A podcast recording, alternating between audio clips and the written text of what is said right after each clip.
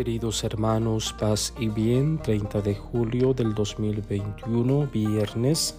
Hoy se nos pide tomar la mesa votiva al Sagrado Corazón de Jesús. Tenemos el Santo Evangelio según San Mateo. Dice así, en aquel tiempo Jesús llegó a su tierra y se puso a enseñar a la gente en la sinagoga, de tal forma que todos estaban asombrados y se preguntaban, ¿de dónde ha sacado éste esa sabiduría y esos poderes milagrosos? ¿Acaso no es este el hijo del carpintero? ¿No se llama María su madre y no son sus hermanos Santiago, José, Simón y Judas? ¿Que no viven entre nosotros todas sus hermanas? ¿De dónde pues ha sacado todas estas cosas? Y se negaban a creer en él.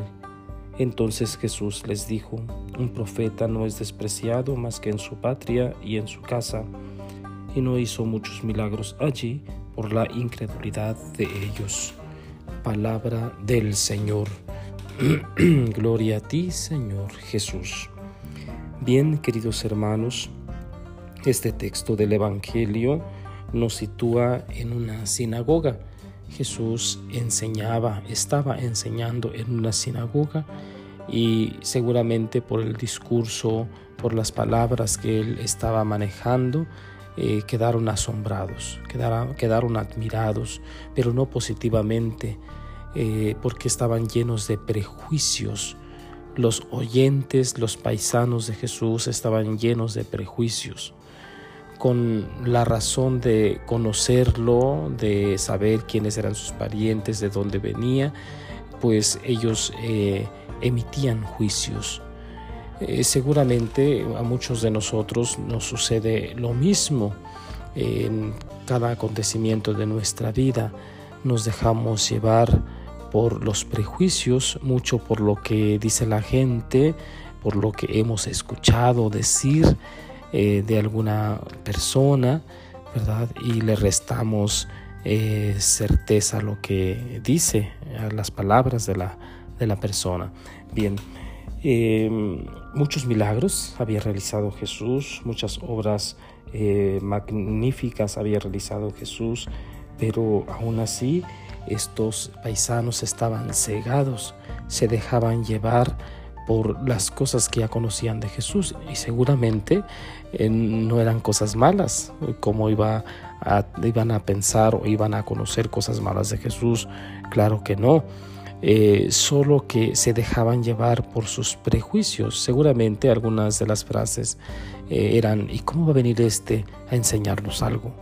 ¿Y, cómo ¿Y de dónde saca este? ¿De, ¿De, dónde es que aprendió?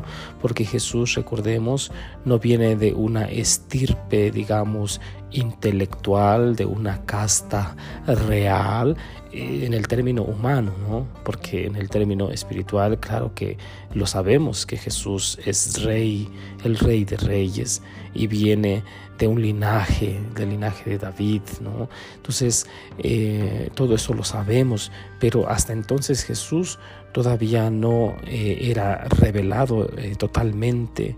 Los demás, los oyentes, no lo conocían todavía no se daban cuenta que Jesús era realmente el Hijo de Dios.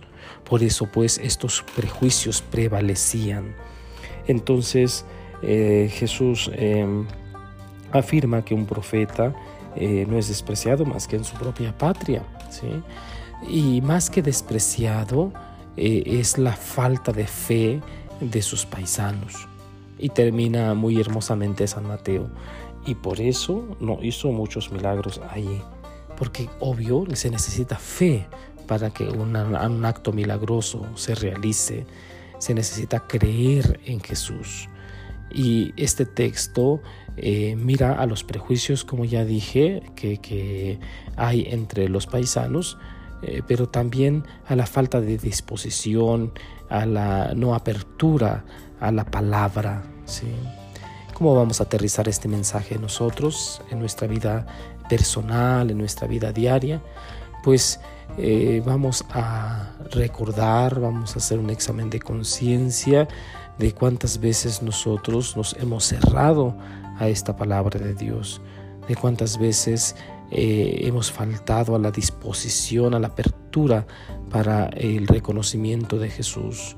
Las dudas, eh, si son, digamos, parte de nuestra vida, eh, no son buenas ni malas, existen simplemente, pero no podemos encerrarnos y quedarnos en la duda.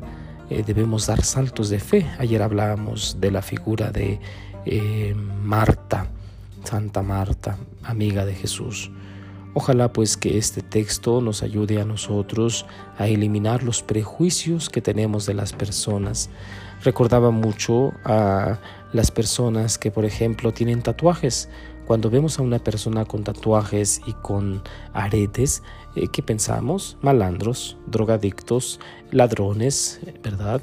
O sea, esos prejuicios, esas etiquetas que nos ha transmitido la sociedad y que de hecho se transmiten de generación en generación, son malísimas, malísimas, hacen mucho daño, dividen, crean odios, crean eh, barreras entre nosotros los seres humanos. He ahí todas las marchas que se realizan hoy en día, las mujeres que reclaman sus derechos, eh, los homosexuales que se manifiestan porque reclaman también sus derechos, ¿sí? Son las etiquetas. Si nosotros dejáramos las etiquetas que hemos puesto a una determinada clase de personas, nos veríamos más como hermanos y no con etiquetas, no con prejuicios.